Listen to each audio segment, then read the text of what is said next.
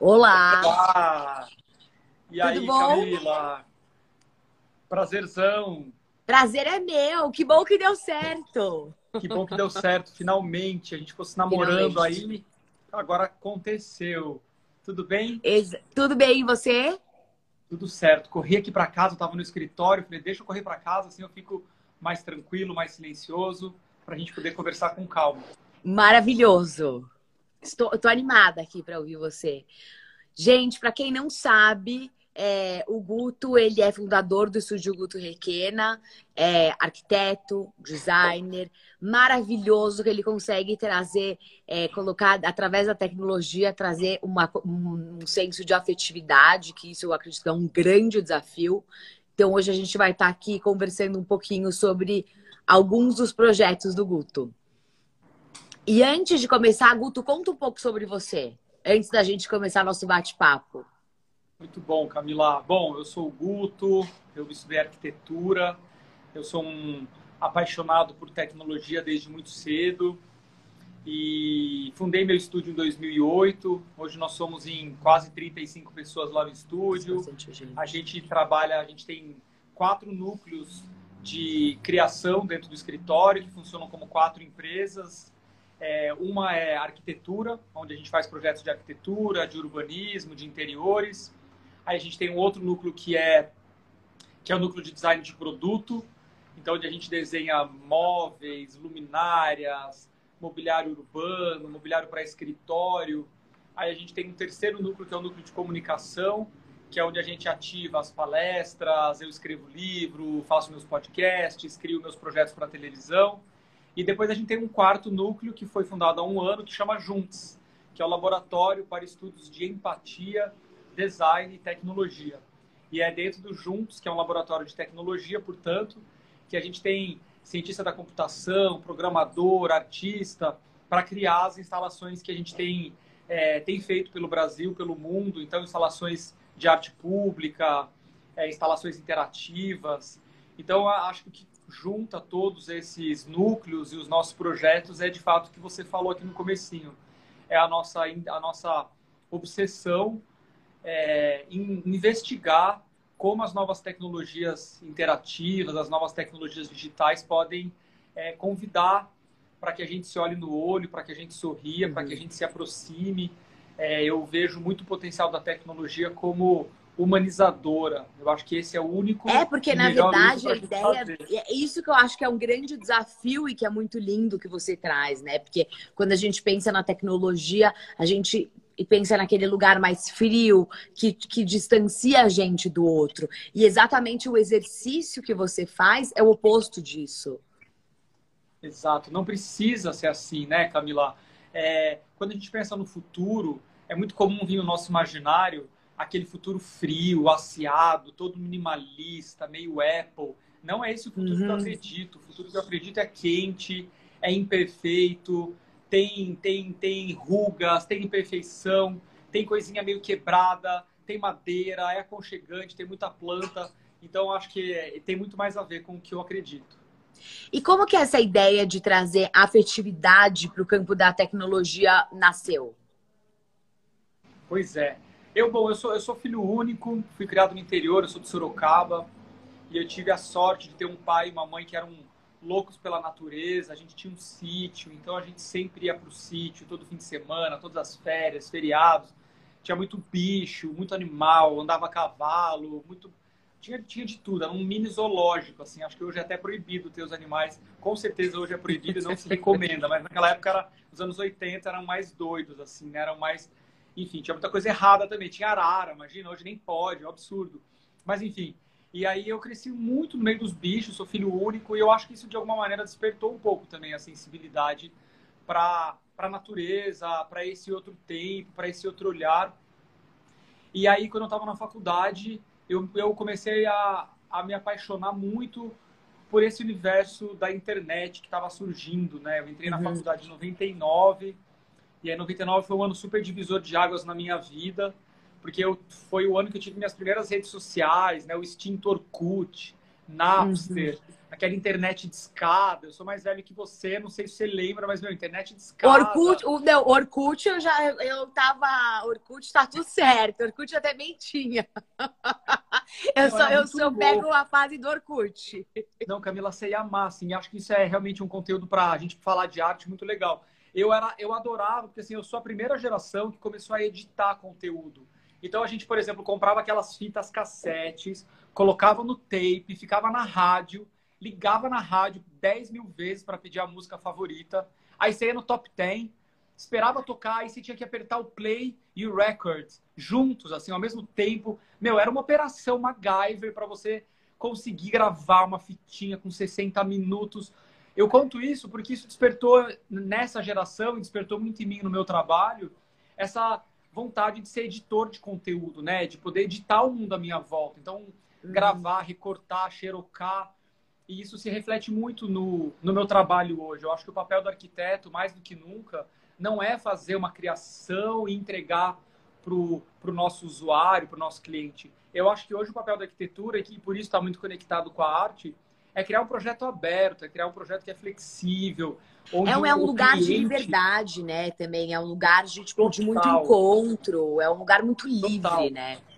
e, e, e, e, permitir que as pessoas possam customizar. Então, assim, meu, tem mil aplicativos, tem mil maneiras de você deslizar a parede, mudar a cor, mudar o ambiente, ou seja, trazer essa ideia de interação que a gente tem com as redes sociais, que a gente tem na internet, para a nossa casa, para o nosso espaço físico, né? E, sabe, e é até isso que a gente está falando, né? Eu sempre me, desde, enfim, da, principalmente durante a quarentena, eu venho me questionando muito como que a gente pode transformar a nossa interação, né, a partir de uma tela de celular, do computador, porque a gente precisa recriar as nossas experiências, né?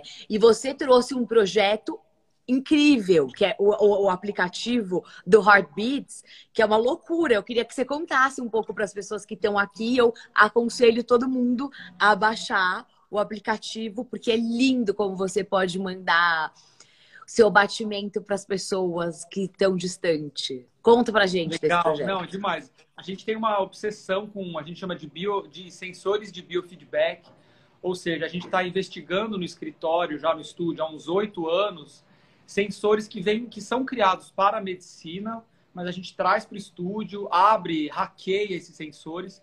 Então são sensores que, por exemplo, detectam atividade cerebral, pegam batimento cardíaco, é, a gente está estudando muito face recognition agora para, enfim, para reconhecer sorrisos, por exemplo. Então, o, o Heartbeats, eu, eu, a gente criou vários projetos de arte design nesses últimos anos que envolvem o uso desses sensores. E o Heartbeats foi criado durante a quarentena. Então, naquele momento de, de, enfim, de extrema agonia, de desespero, a gente se reuniu com, com um time de num outro estúdio de colaboradores, que é a Media Dub, a gente falou, meu, vamos criar um aplicativo que a gente permite que as pessoas que não podem se ver agora no espaço físico compartilhem o batimento cardíaco. Então, chama Heartbeats, ele é de graça, qualquer um pode baixar, e é super bonitinho, porque você coloca o dedo na, na, na câmera e no flash, ele detecta em tempo real o teu batimento cardíaco exato durante 15 segundos, e no final ele gera uma arte onde você visualiza o teu coração, ouve o teu coração, e você ainda pode escrever uma frase e manda pelo WhatsApp para quem você está sentindo saudades. E foi uma loucura, porque namorado longe de namorada, amigo longe de amiga, familiar. E o mais lindo, recentemente, médicos na linha de frente dos hospitais na luta contra o Covid, conectando os pacientes aos familiares. Então, assim, é design, é arte, é tecnologia, e acho que mostra esse papel acolhedor que a gente está falando da arte e da tecnologia. E, e também tem uma coisa que é muito legal, porque você consegue explorar os outros sentidos, né? Não é só ver, você ouve também, porque tem todo o batimento cardíaco ali. Então é uma coisa muito real, assim. Eu, eu, eu tava testando, eu falei, eu queria muito ter um outro celular aqui para mostrar para as pessoas. Olha, a gente fez um outro que você vai adorar, que chama Aura. Durante muitos anos, a gente foi investigando o amor eu convidei muitas pessoas, a gente fez essa experiência em diferentes países. A gente criou uma, uma instalação performática em que as pessoas podem é, contar uma grande história de amor. A gente coloca, ah. coloca vários sensores no corpo dessas pessoas. A gente coloca um sensor de atividade cerebral, é super legal. Deixa a pessoa isolada numa sala, ela conta a grande história de amor da vida dela. no final da experiência, a gente pega todos os dados emocionais e a gente usa para imprimir em 3D objetos. Então, os objetos são, de certa maneira, tangibilizar aquilo que é intangível, que é o amor, né?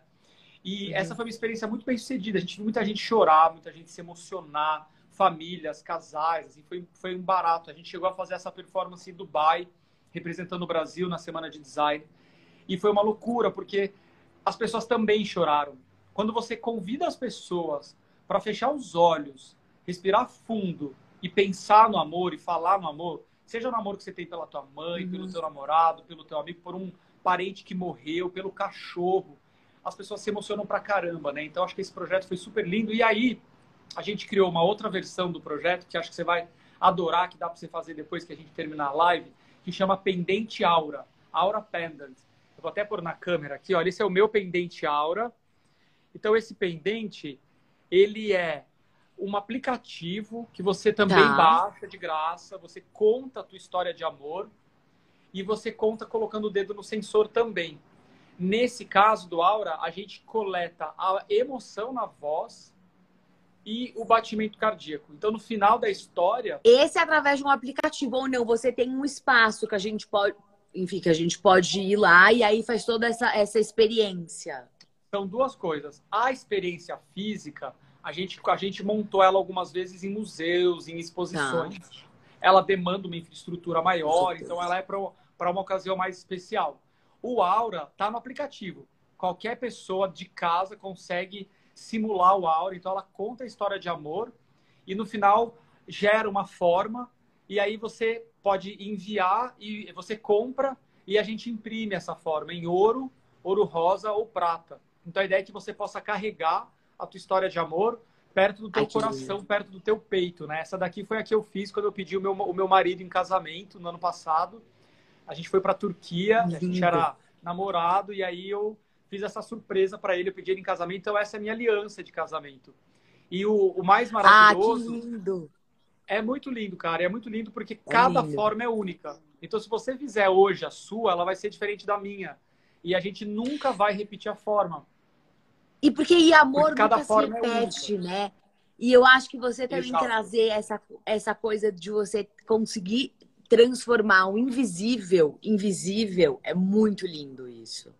Sim. Tem um a projeto. Gente tangibilizar algo, né? É muito lindo mesmo. Exato, exato. Não, tem um projeto é, em Naoshima que eu não sei se você já ouviu falar do, do Christian Boltanski que ele faz o batimento, é numa ilha perto de Naoshima, ele pega o batimento de todas as pessoas que moram naquela ilha e é como se, tipo, se a, aquele espaço ali tivesse vivo, tipo, com o batimento cardíaco de cada uma delas. Então, tipo assim, às vezes a pessoa morre, o lugar, o negócio para de bater, então é como se fosse também, tipo, um, um organismo vivo muito lindo. Assim, tem muitos artistas interessados né, em trabalhar com esses sensores de biofeedback e tem algo muito mágico mesmo que acontece, que as pessoas se emocionam muito quando elas sentem o feedback do coração, né? Todo mundo que já fez um, um exame cardíaco, Doppler, uhum. você escuta o coração e fala, cacete, é meu coração. As mulheres grávidas que escutam o coração do bebê, né? O coração é algo que nos conecta. Eu fiz uma obra chamada Meu Coração Bate Como o Seu ela foi instalada na Praça da República, uma instalação de arte pública, e era uma grande escultura que fazia uma homenagem ao ativismo LGBT, que fez 40 anos no Brasil e que começou ali na Praça da República. Então, nessa escultura, as pessoas sentam e ela vibra. Você pode ouvir relatos pessoais de ativistas LGBTs, pessoas que eu convidei para contarem as suas histórias, e eu gravei o batimento cardíaco deles.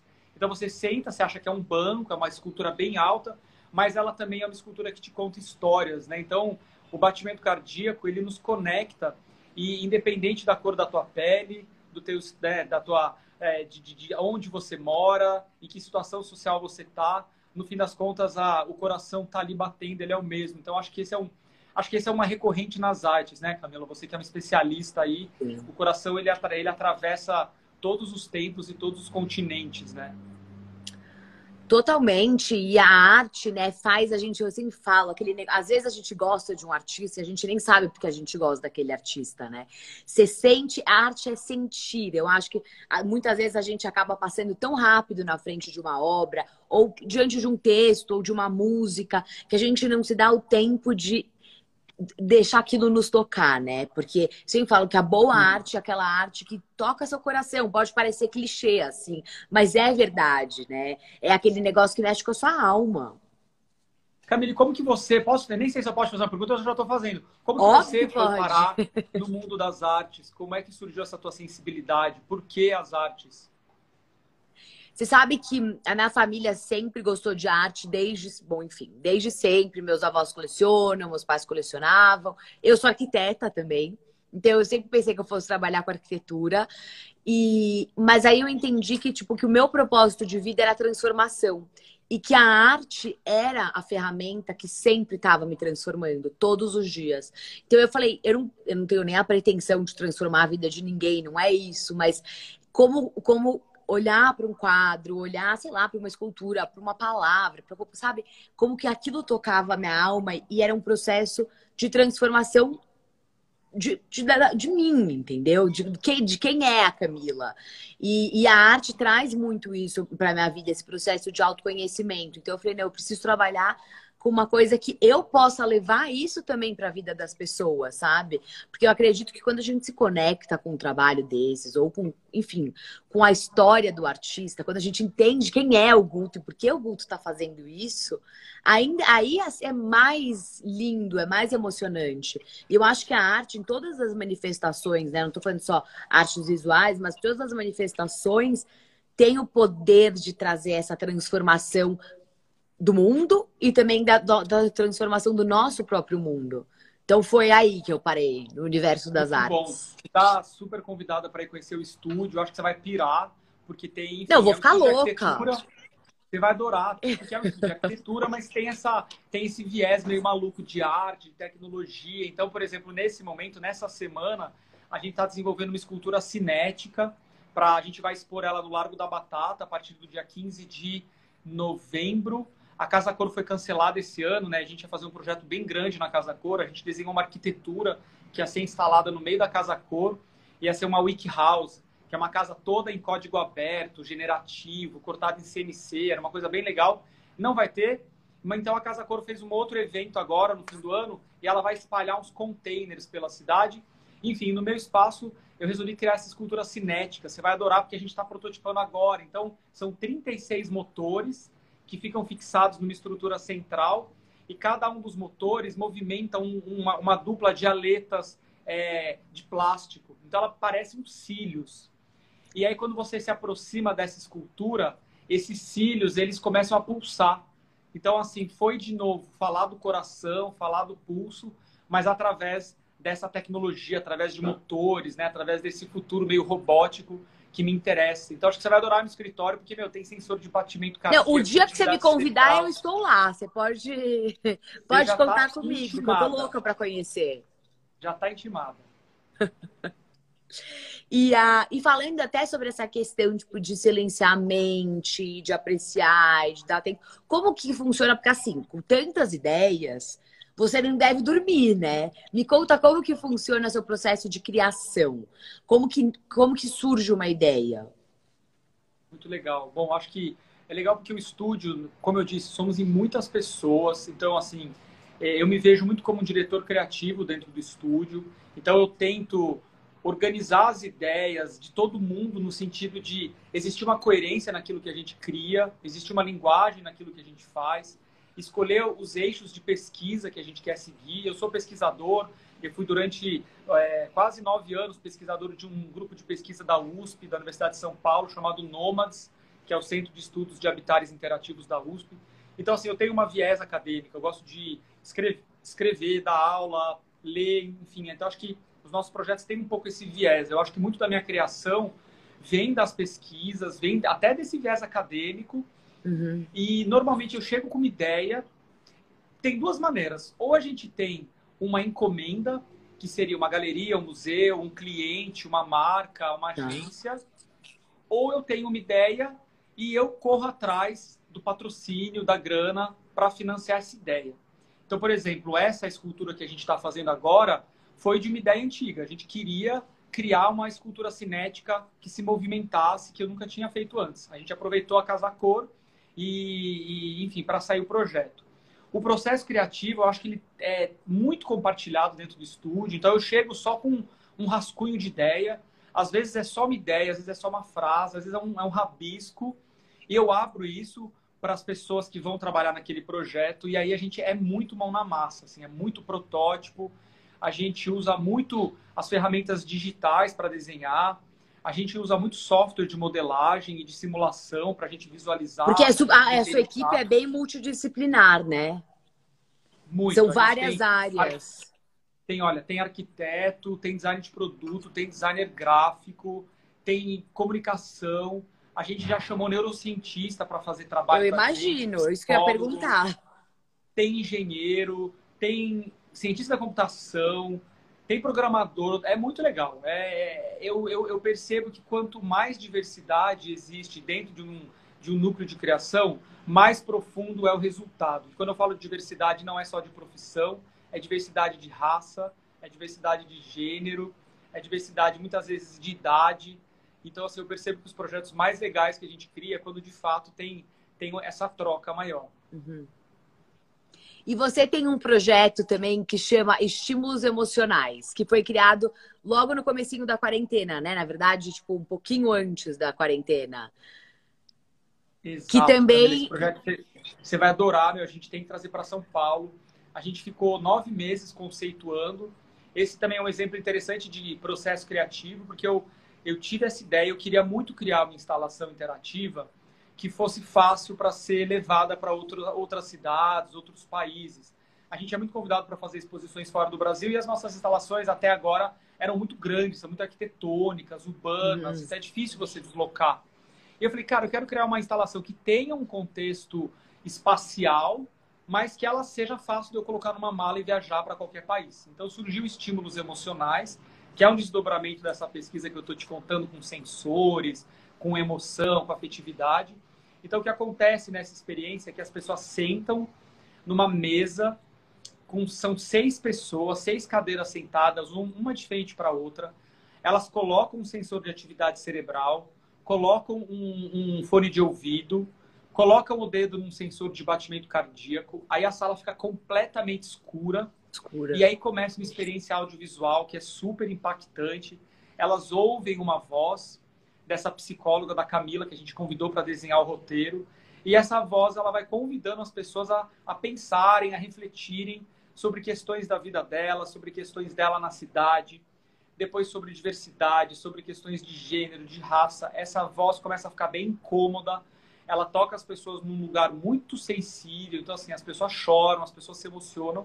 E o resultado disso é uma projeção mapeada no topo dessa mesa e é uma pintura digital colaborativa. Conforme as pessoas vão se emocionando, os sensores detectam essa variação de afetividade, de emoção, e elas vão construindo juntas esse quadro digital, essa pintura digital. É muito forte a experiência. A gente, a gente é, foi financiado pelo SESC, a gente inaugurou a exposição e duas semanas depois foi interditada devido ao corona, a, pandemia, mas a previsão do SESC é reabrir em, em novembro, se eu não me engano. Então, essa, ah. a exposição vai voltar, ela está no interior, ela está no SESC Sorocaba agora, mas depois ela vem para outro SESC, se tudo der certo. Não, e nesse projeto também, né, participaram cientistas, neurocientistas, é, é, músicos. É isso, Camila, é o poder da arte quando a gente une pessoas que vêm, que têm formações diferentes. E foi o primeiro trabalho que, de fato, a gente fez de um modo muito colaborativo. Teve diretor de cinema, o Pedro, que, que contribuiu, teve psicóloga, teve neurocientista, programador, artista, dois arquitetos. Aliás, eu convido as pessoas a assistirem o vídeo. É só colocar lá, tem o canal do YouTube do estúdio, que é youtube barra Guto Requena, e aí é um dos primeiros vídeos, está lá, estímulos emocionais ou emotional estímulos e tem um mini doc que documentou todo o processo de criação, montagem, a obra funcionando.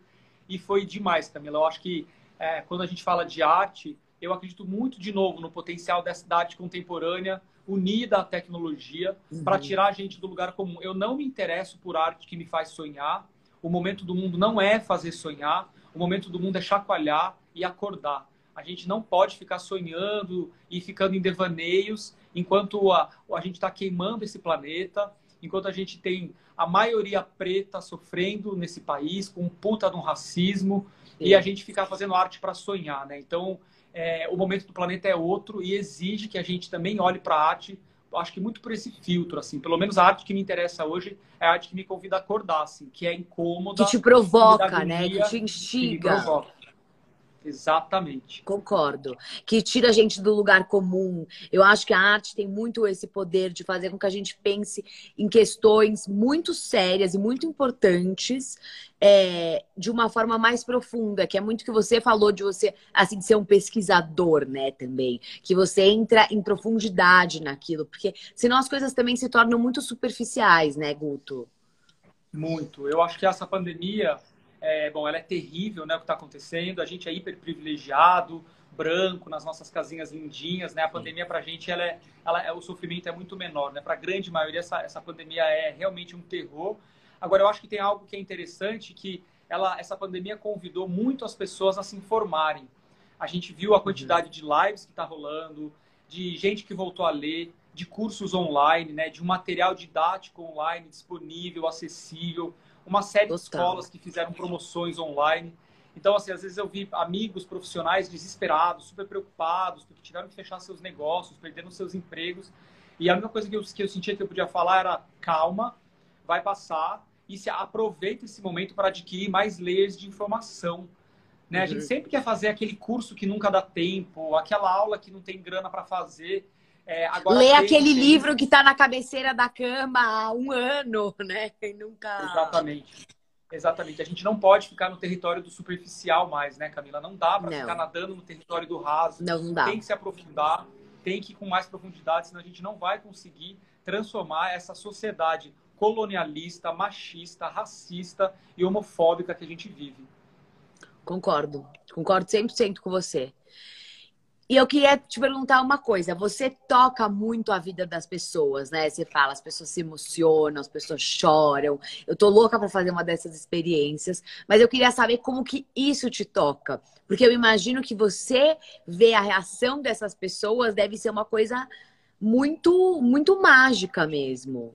Muito Você teve alguma, alguma experiência que foi assim, uau?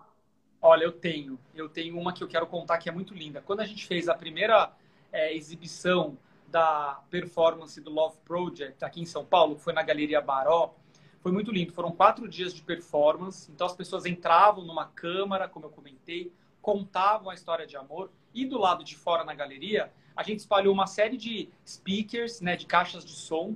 Então você podia entrar na galeria e você ouvir o batimento cardíaco daquela pessoa que estava isolada.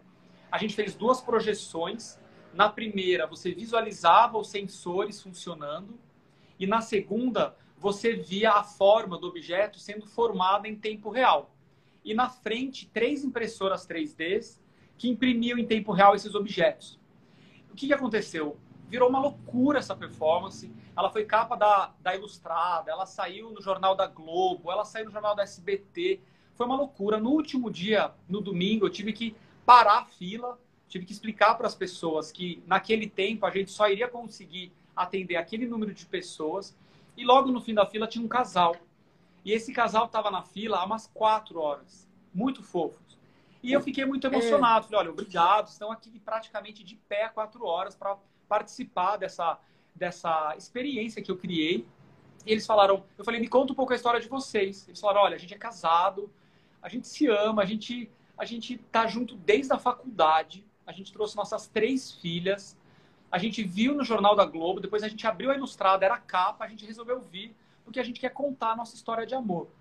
Meu, eu já fiquei assim super tocado e para eles, emblematicamente, a gente trocou a programação. Então ele sentou, a gente colocou os sensores e ele tá. olhando para ela, declarou o amor dele para ela.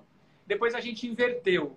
Ela sentou, colocou os sensores e ela declarou o amor dela por ele. E no final a gente juntou os arquivos para virar uma escultura única. O que aconteceu, Camila, foi que quando eles saíram da sala em prantos e as três filhas vieram em prantos, rolou um momento de catarse que eu nunca tinha visto na minha vida no meio de uma galeria. Todo mundo começou a chorar, um monte de gente começou a se abraçar, começou a chorar, e foi ali que caiu minha ficha. Foi ali que eu falei: é daí, é, é isso que eu quero fazer pelo resto da minha vida. Uhum.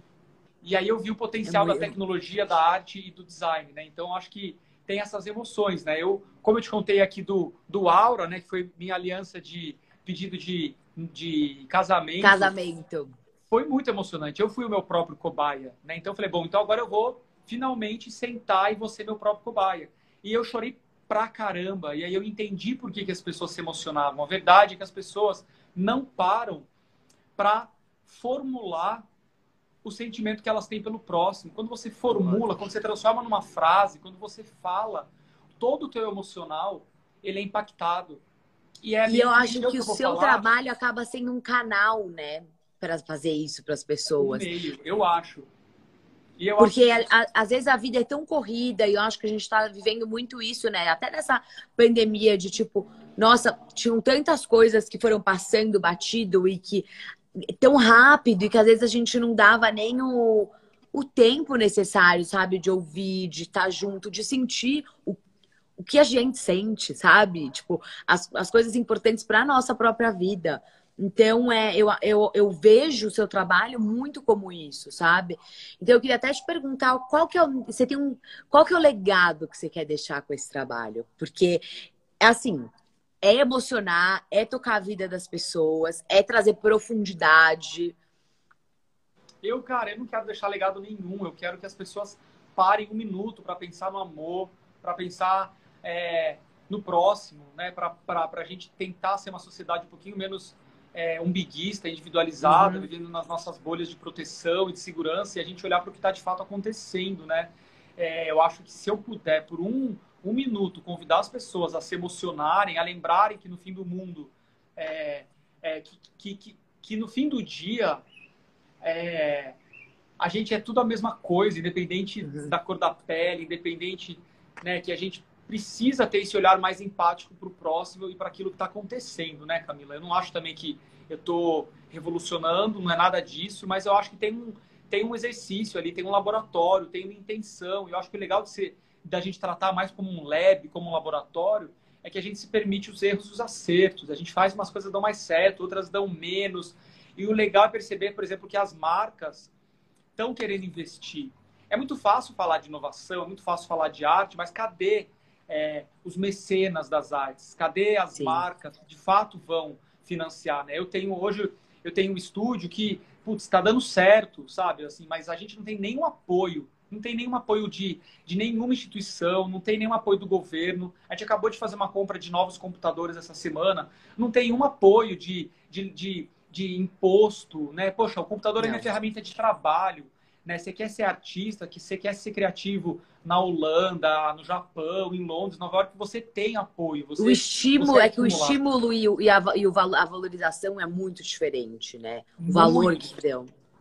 Então as marcas têm esse papel, né? As pessoas, a sociedade, quem tem dinheiro, a sociedade, as marcas precisam olhar, precisam financiar, precisam. Então eu tenho a sorte de ter marcas incríveis que acreditaram no meu trabalho. Então assim, eu estou no meio das artes, da arquitetura, do design, mas eu, eu faço projetos para BMW, Nike, escola, Ambev, Coca-Cola, Facebook, XP, é, Google, enfim, são marcas que uhum. entenderam que inovar é investir na pesquisa, é investir nesses projetos, é dar um pouco mais de liberdade para a gente criar.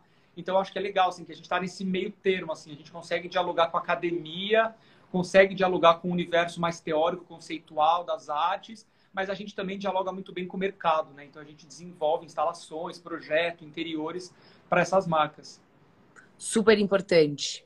E me fala uma coisa, tem algum artista que te inspira muito, assim, que é uma referência para você? Putz, tem. Algum tem, projeto, tem, tem vários, né? alguma coisa que você viu, que você falou, gente, esse negócio, assim, mudou a minha vida. Olha, tem muitos. Agora eu tava, a gente está fazendo uma, a gente foi comissionado para um projeto em Lisboa, eu acabei de sair da reunião e o curador mostrou é, umas imagens do Tomás Araceno, que também é, é formado em arquitetura, é um cara mais ou menos da minha geração, que é, eu acho fenomenal. É, o Olafur Eliasson, até recomendo para quem estiver nos assistindo. Não, até você assistir. me falando do, do, Eu já fui, né, no estúdio do, do Olafur duas vezes. E você Onde? me falando de todas as. Em Berlim. E é na frente do estúdio do Ai Weiwei, né? E, a, e você me falando sobre seu, o, todo o pessoal, neurocientista, músico, engenheiro, arquiteto, né? E o estúdio dele é isso, são oito andares com um time gigantesco de pesquisa, de desenvolvimento de material, de projeto mesmo, né? Deve ter sido muito inspirador. Eu queria recomendar para as pessoas assistirem aquela série Abstract da Netflix. Vale a pena. Porque tem um episódio só sobre o trabalho do Olafur Eliasson, né? Mostra o ateliê, mostra as obras.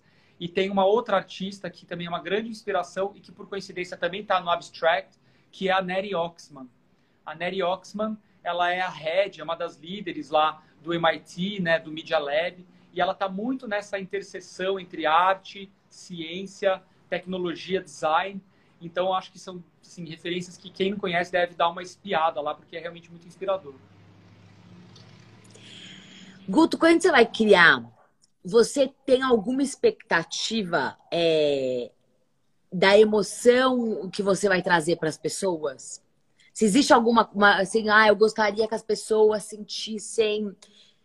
Você, você, quando você vai criar, você pensa nisso, assim, é, com algum ou é muito ao acaso, assim, você deixa tipo acontecer e as pessoas tipo te, te mostrarem, sei lá, é, vai. E você tem alguma expectativa da emoção que você vai gerar? É isso que eu quero saber. Cara, eu, eu acho que tem uma coisa que é muito legal no nosso processo, como a gente é arquiteto, a gente é mão na massa, a gente gosta já de fazer, sentar, olhar, ver o tamanho, testar a tecnologia. A gente testa entre em nós mesmos, né? A gente chama a galera que está no andar de cima da casa, meu, desce, vem testar esse banco que a hora que você coloca o dedo, ele inteiro vibra no teu batimento, ou corre aqui testar. Então a gente, a gente percebe muito a reação das pessoas nesse contexto de prototipagem, de mockups, que eu acho que é uma ferramenta que vem muito da arquitetura, né, de fazer maquete. Sim.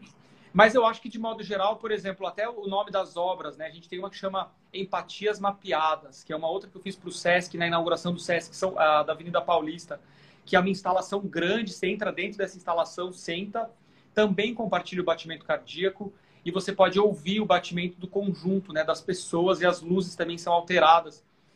E a gente queria estimular a empatia, a gente queria convidar pessoas que não se conhecem a se olharem, a conversarem, a dialogarem a partir do batimento cardíaco. Então acho que tem um pouco esse intuito, assim. Nem sempre dá certo, às vezes dá mais, às vezes dá menos, mas acho que esse é um grande intuito. Porque é como se você também colocasse, né, a pessoa, você falando de empatia, lógico, você colocar a pessoa no lugar do outro, né? Dela entender o que tá, o que tá dentro do outro. Porque é tão difícil da gente entender, às vezes, o que tá dentro. Gente, às vezes nem entende o que tá dentro da gente, mas já entende o que tá dentro do outro, né? Exatamente, é, exatamente. Eu acho que é isso que falta muito nesse momento na nossa sociedade, na nossa cidade, que é esse olhar para o outro, né? Sim, sim. E, bom, para a gente finalizar aqui, eu queria que você falasse o que é arte para você e o que são essas experiências que você cria. E aí depois eu tenho uma outra pergunta. Cara, então acho que para mim hoje a arte que me interessa, que me tira, assim, que, que, que prende minha atenção, que, que me para para fazer olhar, é essa arte ativista. Estou é, é, muito interessado pela arte feita por pessoas trans, por, por negros, por pessoas que vêm da periferia. A arte que vem desse lugar que não é o lugar comum das artes, que é uhum. arte cisgênera, arte branca. Estou muito interessado nessa, uhum. nessa outra voz, nessas outras vozes. A gente tem que olhar. É esse lugar quando eu vou de, quando, de ação, quando eu vou conhecer uma galeria nova, a primeira coisa que eu, que eu quero saber é quantos artistas pretos essa galeria representa, uhum. quantos artistas trans essa galeria representa. Então, nesse momento, para mim, a arte que me acorda, que me provoca, que me tira do lugar comum, é essa arte ativista, essa arte que fala sobre as questões de emergência climática, de raça, de política. É essa arte incômoda, né, que muitas vezes é indigesta, mas que uhum. depois a gente leva para casa e fica pensando e sai transformado. Essa, para mim, é a arte que me interessa hoje. Isso, para mim, é arte hoje. E você tem algum projeto que está por vir aí? Que você já pode. Sem ser os que você já falou. Não, tem muita coisa. Não, tá bombando lá, assim. Eu acho que o Anjinho da Guarda do estúdio foi muito bom. A gente passou por uma crise, como todo mundo, muito difícil na quarentena, de muita incerteza, mas agora deu uma reaquecida forte. A gente está desenhando é, um projeto muito grande, que é o projeto da XP. É, a XP Investimentos comprou uma área enorme uhum. próxima de São Paulo e a gente está desenhando, é, junto com o Márcio Kogan, é, o, o, os espaços. Então, está sendo um projeto que envolve urbanismo, Legal. arquitetura, arte, tecnologia. Está demandando muita gente. Tem esse da Casa Cor. É, a gente está com uma, com uma obra em Lisboa. A gente está desenhando o meu primeiro grande projeto em Portugal. É uma casa de música. É, então, é um projeto que é para assistir ópera, concerto, para dançar. Ele é um projeto todo flexível, reconfigurável em Lisboa.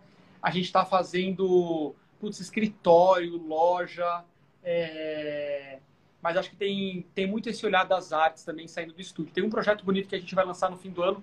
Eu fico sempre pensando agora, nesse momento, como que a gente adapta essas escalas enormes que a gente desenha para escalas menores, de modo que a gente pudesse compartilhar um pouquinho da experiência para a pessoa ter em casa, né? Então a gente está agora uhum. criou um, um, objeto super bonito, todo feito em todo feito com corte CNC em madeira, né? Então ele é todo por produção digital e ele é uma escultura de parede. Enfim, eu vou negociar isso com alguma galeria, ainda não negociei. O protótipo está ficando pronto, está lindo. E aí a ideia é que as pessoas comprem, fixem na parede. Então ela é uma escultura, é um objeto que tem um interesse estético, mas ela tem sete orifícios e tem um lugar que você pode colocar o dedo. Então a ideia é que quando você receber na tua casa sete pessoas que você ama muito, você coloca o dedo delas e cada um daqueles orifícios vai coletar o batimento cardíaco. Então, sempre que você olhar para aquela escultura, vai você vai um ver o batimento cardíaco de sete pessoas diferentes. Então, essa é uma obra que a gente deve lançar aí para o ano que vem. Ai, que lindo. Aí você avisa, hein? Já está intimada para ir lá. Não, eu já, assim, eu já tô só agora. Eu tô. Depois eu vou te chamar para a gente combinar. Não, mas é muito de verdade, assim, eu acho muito bonito e muito importante o papel que você tem de realmente transformar o invisível em visível e tocar de, de forma real, né, as pessoas. Muito bom. Queria que você deixasse uma mensagem para todo mundo que está aqui. Nossa, bem momento Marília Gabriela. Amo. Total, Meu, total. Deixa, uma nos deixa uma mensagem. Eu. Ó, eu vou dar uma sugestão. Peraí, vou pegar um livro. Vai. Eu tô lendo muito, assim, tenho tentado ler Ailton Krenak. As pessoas precisam ler Ailton Krenak. É, esse é A Vida Não É Útil, que ele escreveu durante a quarentena. Então a gente precisa ouvir as vozes que vêm da ancestralidade nesse momento que a gente está literalmente pondo fogo nas nossas florestas, a gente está destruindo o planeta, a gente está sendo amparado por uma política de destruição, de genocídio por um presidente, por toda a comitiva dessa, desse presidente. A gente está vendo o país queimar e não está sendo feito nada do governo ou não está sendo feito o suficiente. Então, assim, é o momento da gente ler e refletir. É, e acho que Ailton Krenak é uma boa sugestão. Então, ao invés de uma frase, eu vou pedir para as pessoas, vou sugerir que as pessoas leiam um pouquinho de Ailton Krenak. Os livrinhos são fininhos, até para quem não gosta de ler. Coloca na tela, assim, para as pessoas tirarem um screenshot aí. aí boa. Esse é o A Vida Não É Útil. Mas o Ailton Krenak tem vários outros livretes desses que são impecáveis. Assim, você ouve a voz da sabedoria e a voz da natureza, né, que vem direto da ancestralidade através do Ailton Krenak, é, falando e tocando a nossa alma. Assim. Acho que esses é um, são livros que a gente não pode deixar de ler. Boa dica, boa dica. Você sabe que você me falou, você falou uma coisa no meio da, da nossa conversa sobre conquistar, né? Que você falou, eu não quero ficar sonhando. Porque sonhar, não, não tipo, sonhar a gente precisa fazer, né?